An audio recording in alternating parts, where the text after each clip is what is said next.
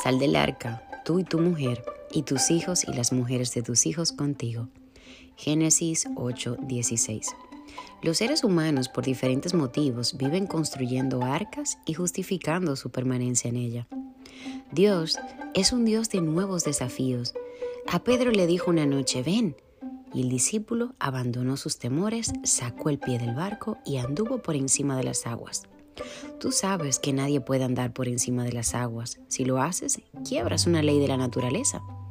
Sabes que lo que Jesús te quiere decir hoy es que si tú escuchas su voz y crees en Él por encima de tu realidad actual, le darás el permiso para poder intervenir en tu vida y va a suceder el milagro que espera con tantas ansias.